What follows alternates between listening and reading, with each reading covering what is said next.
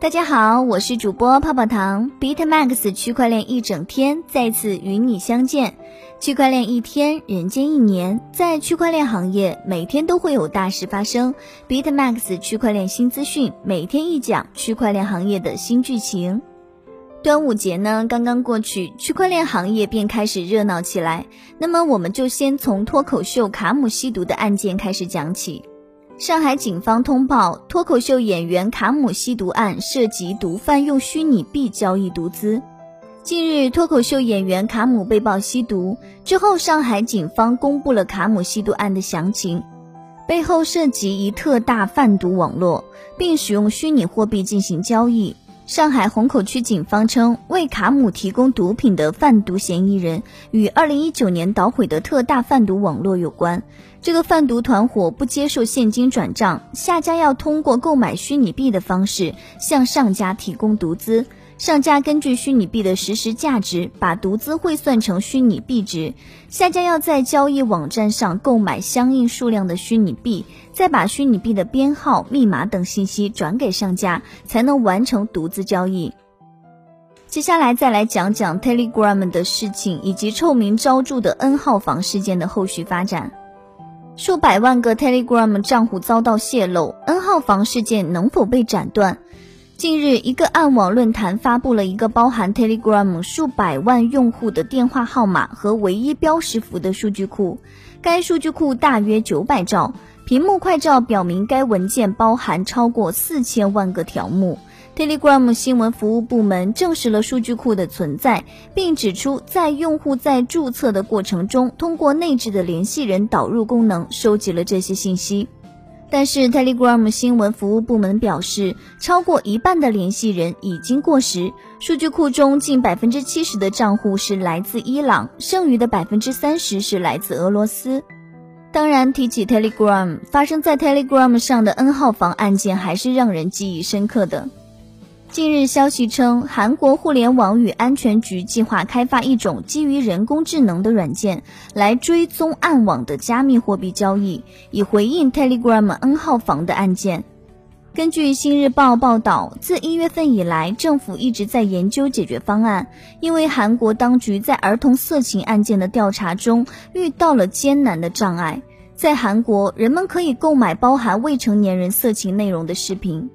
KISA 表示，这种软件依赖于机器学习技术，该技术可自动跟踪处理加密货币的交易的韩国暗网内部。KISA 将监督虚拟币的资产服务提供商，政府机构将进入试点阶段，以检测软件，并在2022年运行。下面是矿机第二股易邦国际的消息。矿机售出即亏本，易邦国际上市首日下跌百分之四点四，矿机股的希望在哪里？六月二十六日晚九点半，易邦国际在杭州云敲钟正式登陆纳斯达克，成为继迦南云之后的矿机第二股，其股票代码为 EBON，出售一千九百二十六万普通股，每股价格五点二三美元。总募资规模约一点零零七五亿美元，总市值六点八五亿美元。易邦开盘后价格一路走低，最低触及三点八一美元，最终收盘价格为五美元，跌幅百分之四点四，与同日赴美上市最高大涨超过百分之一百五十的另一中概股深网对比惨烈。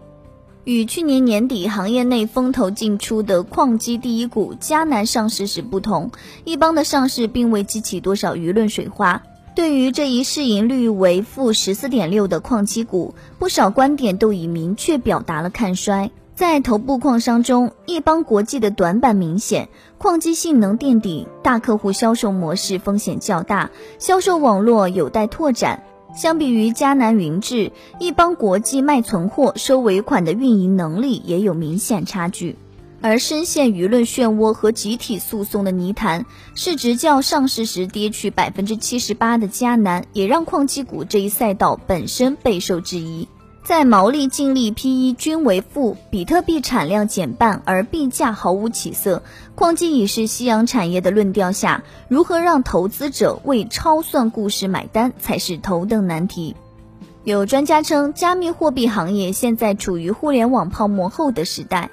在经历了在线创作和技术进步的蓬勃发展期，九十年代末期的技术泡沫膨胀到惊人的高度，直到新千年开始后不久才破裂。一段时间以来，投机性投资和交易促进了市场的迅速增长，直到该趋势在二零零零年代初结束。加密货币行业在二零一七年也经历了类似的泡沫。二零一七年和二零一八年初是加密货币的繁荣期。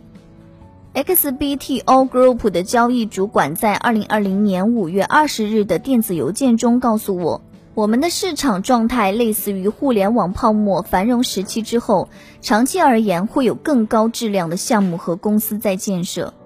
前几天大家都在传 PayPal 将要进军加密市场，今天就有人来辟谣。Decred 的联合创始人称，PayPal 进军加密市场可能是谣言。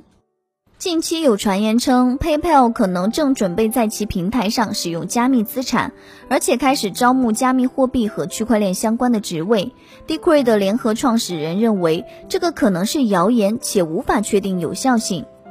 创始人表示，比特币是加密货币先驱，其核心是一种不受政府控制的价值转移和储存方法。加密货币和 PayPal 系统不匹配，PayPal 是一个法定货币付款平台，而且过去一直在剥夺用户在其平台上获得合法购置资金的机会。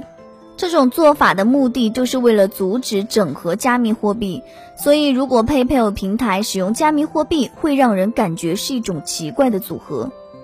诈骗集团 Infraud Organization 的创始人已经认罪，业务涉及数字货币交易。国际网络诈骗集团 Infraud Organization 的联合创始人在内华达州地区的法院承认其犯有敲诈勒索罪。根据美国司法部门的公告，Infraud Organization 被认为是那些想购买伪造或被盗用信用卡信息的买家的首选平台，且交易是通过加密货币进行的。司法部还指出，该集团还提供了一种第三方托管服务，在其成员间促进非法数字货币交易。据称，在其七年的任期内，该集团给众多金融机构、商户和用户造成了约二十二亿美元的预期损失，以及逾五点六八亿美元的实际损失。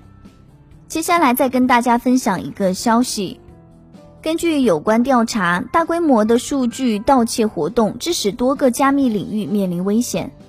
根据最新的调查表明，大规模的全球间谍活动和数据盗窃活动目前让上网的公民面临危险，其中包括多个比特币和加密领域。调查指出，问题的核心是一家域名注册公司。通过该公司注册的两万六千零七十九个可访问的域名中，有一万五千一百六十个域名是恶意或可疑的。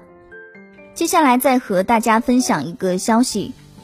巴黎科学研究院教授说，BTC 没有基本社会价值，但可以用来对抗权威政权。巴黎科学研究院经济学教授在采访时表示，比特币只是一种投机工具，没有基本的社会价值。与公司股票不同，它不会产生或承诺产生任何现金流。但是他认为，比特币可以被用作对抗权威政权的工具。例如，在俄罗斯，比特币就被用作匿名支持反对派的宝贵工具。他还认为，比特币的匿名性和对审查制度的抵制是俄罗斯即将通过一项法律以打击该国数字货币的主要原因。据悉 g u r u Himso 在公开支持当地反对普京政权的反对派后，已经逃离俄罗斯，以避免遭到该国的骚扰。区块链行业每天都有你想知道的事。以上就是今日的区块链大事件。区块链一整天，每天都会与你相见。好了，今天的节目到这里就结束喽，咱们下期再见，拜拜。